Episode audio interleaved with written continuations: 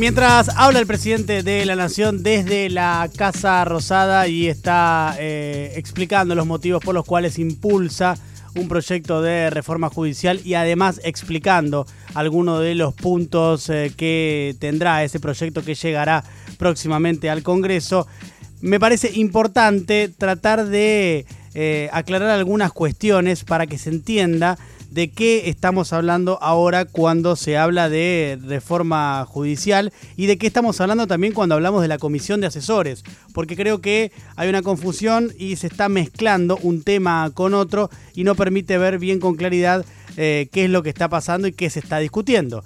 Eh, primero, obviamente, una eh, concepción general, introductoria, que creo que compartimos absolutamente todos o casi todos, que es el pésimo funcionamiento de la justicia argentina. Yo centraría entre los múltiples problemas que tiene dos centralmente. Por un lado, el tema de los tiempos, tiempos sumamente laxos, tiempos que terminan generando que haya causas que pasan 15, 20 años y no tienen resolución, sobre todo causas muy importantes como puede ser una causa eh, de corrupción, por ejemplo, o otras causas también relevantes, eh, tienen tiempos eh, excesivamente laxos. Em, así que el tema de los tiempos es un tema central del pésimo funcionamiento que tiene la justicia argentina. Y el otro podríamos también centrarlo en la influencia del poder político de turno sobre los jueces federales de Comodoro Pi. ¿no? Es extraordinario eh, el poder que ha ejercido la política sobre esos jueces sumamente permeables en todas las administraciones. Hablábamos recién en términos humorísticos de Ollarvide. Ollarvide, un juez sumamente, extraordinariamente permeable al kirchnerismo. Bonadío, el fallecido juez Bonadío, un juez pornográficamente afecto a los intereses del gobierno de Mauricio Macri. Por citar solo dos ejemplos recientes y bastante paradigmáticos de la influencia del poder político sobre Comodoro Pi. O sea que tiempos e influencia del poder político son dos de los puntos centrales para mí que engloban el pésimo funcionamiento, entre tantos otros, de la justicia argentina.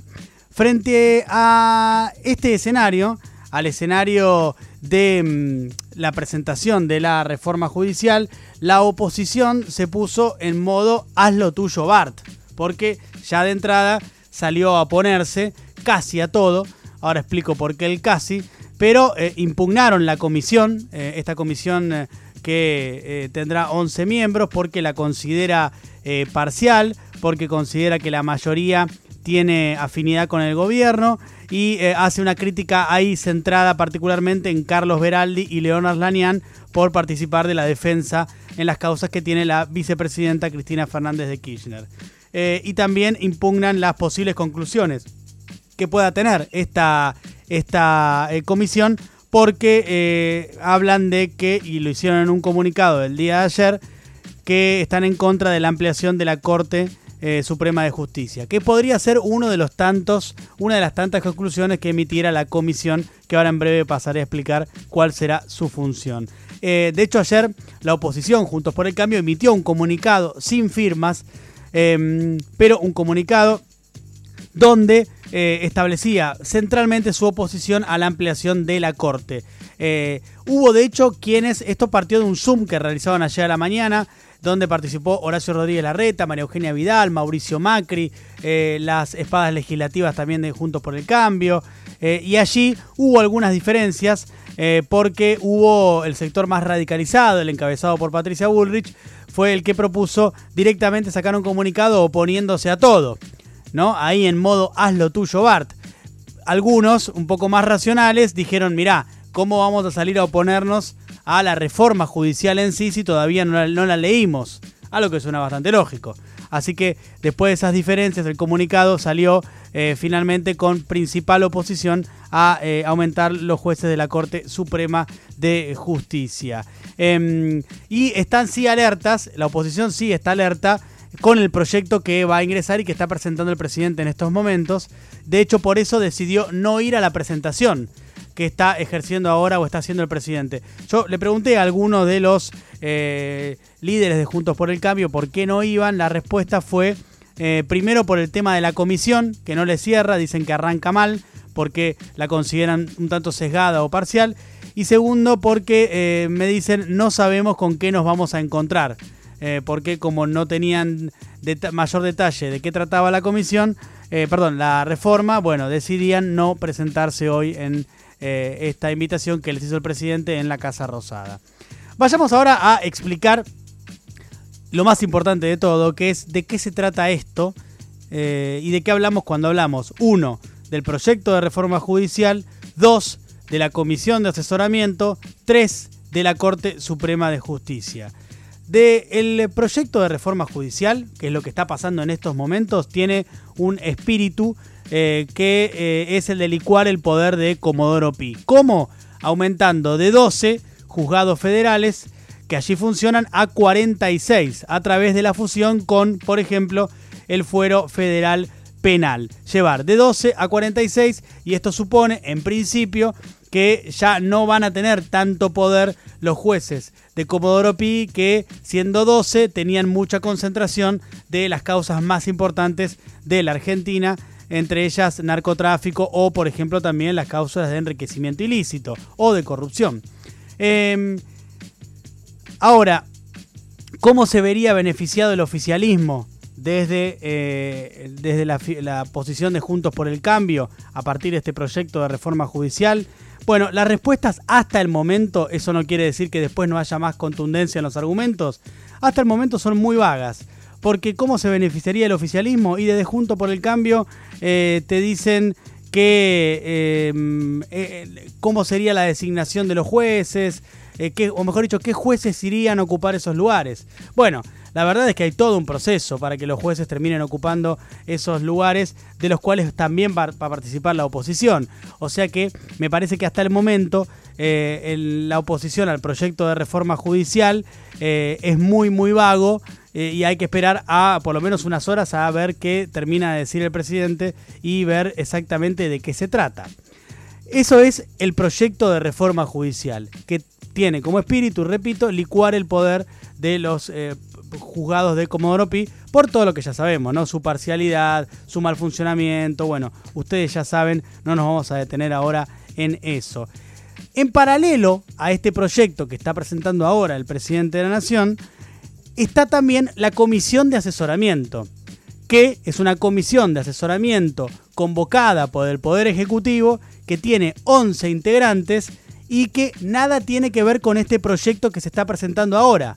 La comisión va a funcionar en paralelo a este proyecto que se tratará en el Congreso, nada tendrá que ver, y la comisión de asesoramiento compuesta por 11 miembros, lo que sí hará es revisar el funcionamiento de la Corte Suprema, revisar el funcionamiento del Consejo de la Magistratura, revisar el funcionamiento del Ministerio Público Fiscal y también los juicios por jurados. Como hablábamos ayer con uno de los integrantes, con León Aslanian, tendrá 90 días esta comisión para eh, poder eh, eh, discutir acerca de estos temas y 90 días después emitirá una serie de conclusiones de carácter no vinculante, simplemente, simplemente conclusiones que le va a elevar al presidente de la nación para que el presidente de la nación con estas conclusiones evalúe, por ejemplo, posibles futuros proyectos de ley, ¿no? Como puede ser entre ellos el de la reforma de la Corte Suprema de Justicia. Pero para eso falta un montón y absolutamente nada está definido. Eh, uno de los temas que está más circulando en los medios de comunicación y que me parece que confunde un poco es confundir la reforma judicial que se está presentando ahora con la posible reforma de la Corte Suprema, algo que por ahora no está. No quiero decir que no vaya a estar, no está ahora y la comisión de asesoramiento va a trabajar para ver si hace falta eh, reformarla desde su punto de vista o no. A esto es lo que la oposición, Juntos por el Cambio, también ya se opuso vía el comunicado que les conté al principio de este editorial, porque se oponen a que la Corte se amplíe. Ayer cuando hablamos con Arlanian, Arlanian lo que nos dijo es, eh, habrá que estudiar si hay que ampliarlo o no, lo cierto es que recibe una enorme cantidad de expedientes que no puede tratar, 28.000 por año, nos dijo Arlanian.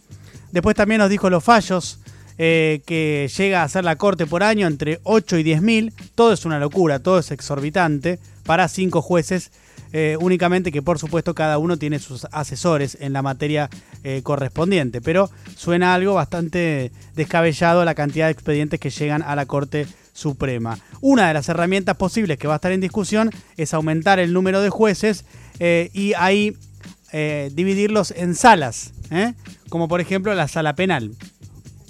Ahí es donde aparece el fantasma de la oposición y de algunos medios de la actual vicepresidenta Cristina Fernández de Kirchner y la búsqueda de impunidad. ¿Por qué?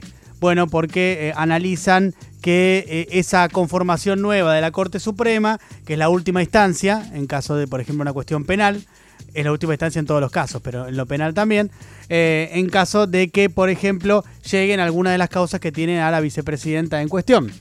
Eh, entonces temen que haya una mayoría eh, allí oficialista de esa nueva conformación de la Corte. Ahora, lo que es muy, muy, muy difícil de sostener de este argumento de la oposición es que en caso de que así fuera, de que el oficialismo reformara, presentara un proyecto para reformar la Corte Suprema, finalmente se aprobara ese proyecto, se reformara, se ampliaran los miembros de la Corte, para decidir quiénes van a ir a la Corte, se necesitan dos tercios del Senado.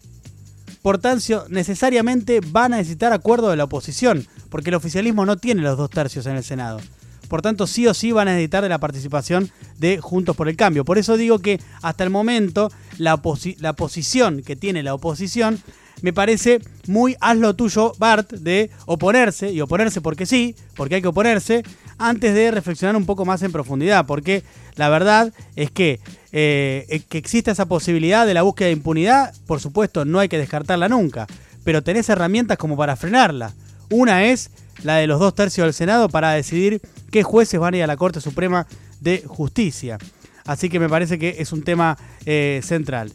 Repito entonces, repasando para eh, llevar claridad, una cosa es el proyecto de reforma judicial, en estos momentos el presidente lo está presentando y lo va a mandar al Congreso y eso tiene que tener tiene que ver con Comodoro Pi y con licuar el poder de Comodoro Pi y otra cosa muy distinta es la comisión de asesoramiento que trabajará entre otros temas la reforma de la Corte Suprema de Justicia. En definitiva, me parece que alertas hacia el gobierno quiere efectivizar estas reformas para controlar a la justicia o buscar impunidad, me parece que está bien, forma parte del juego político y eh, eh, es un rol que bien tiene que cumplir la oposición, estar alerta para que un oficialismo no intente copar la justicia. Pero oponerse a cualquier reforma con el único argumento de que que esa posibilidad se plasme, ¿no? Ese fantasma lejano se plasme, entonces me opongo. En realidad, en definitiva, se traduce únicamente en una gran injusticia porque estás defendiendo eso, la de una institución que funciona como herramienta